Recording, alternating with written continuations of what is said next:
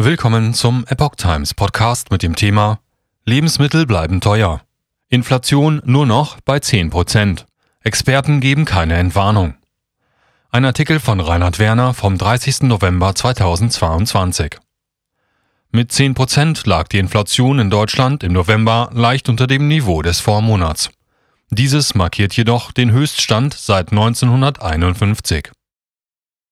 Statt der prognostizierten 10,3 betrug die Inflation im November in Deutschland nur in Anführungsstrichen 10 Prozent.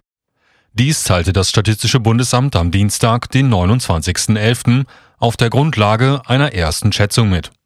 Im Oktober hatte, wie das Handelsblatt berichtet, die Teuerungsrate mit 10,4 Prozent den höchsten Stand seit 1951 erreicht.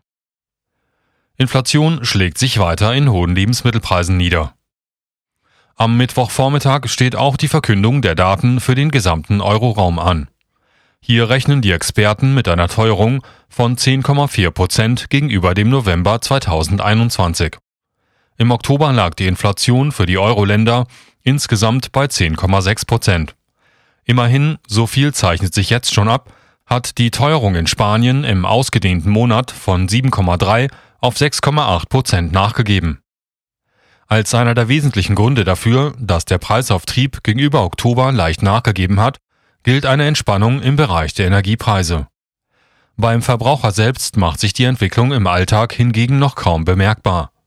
So sind Lebensmittel gegenüber dem Vormonat noch einmal teurer geworden. In der Fachwelt gilt der Monatsvergleich als aussagekräftiger bezüglich der Dynamik als jener zum Vorjahresmonat. Dennoch bleibt nicht nur der Aktienmarkt zurückhaltend, und reagiert nicht signifikant auf die Nachricht. Zu früh, um Trendwende zu verkünden. Es herrscht noch weitgehende Skepsis bezüglich einer möglichen Trendwende. Ökonomen gehen zwar davon aus, dass der Peak der Inflationsentwicklung in den USA überschritten ist, im Euroraum hingegen und dabei insbesondere in Deutschland bleiben die Energiepreise ein Unsicherheitsfaktor. Immerhin sind die Erzeugerpreise gegenüber Oktober mit 4,2 Prozent deutlich gefallen auch wegen eines Rückgangs der Energiepreise um 10,4 Prozent. Sebastian Duljen vom gewerkschaftsnahen Institut für Makroökonomie und Konjunkturforschung ist optimistisch.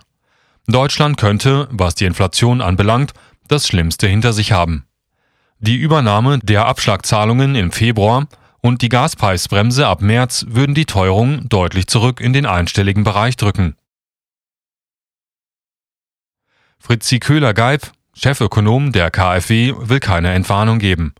Erst nach Ende der Heizperiode werde es eine Entspannung geben. Im Verhältnis würde die Teuerung auch im nächsten Jahr noch hoch bleiben. EZB strebt Rückkehr der Inflation auf 2% an. Während die Lebensmittelpreise hoch bleiben, wird es auch in den kommenden Monaten noch viele offene Fragen bezüglich der Entwicklung der Inflation geben. Die Energieversorger haben ihre Preise deutlich erhöht die Wirkung der politischen Preisbremsen ist noch nicht abzuschätzen und nach dem Winter ist vor dem nächsten Winter. Die EZB hat als langfristiges Inflationsziel 2,0 Prozent vorgesehen.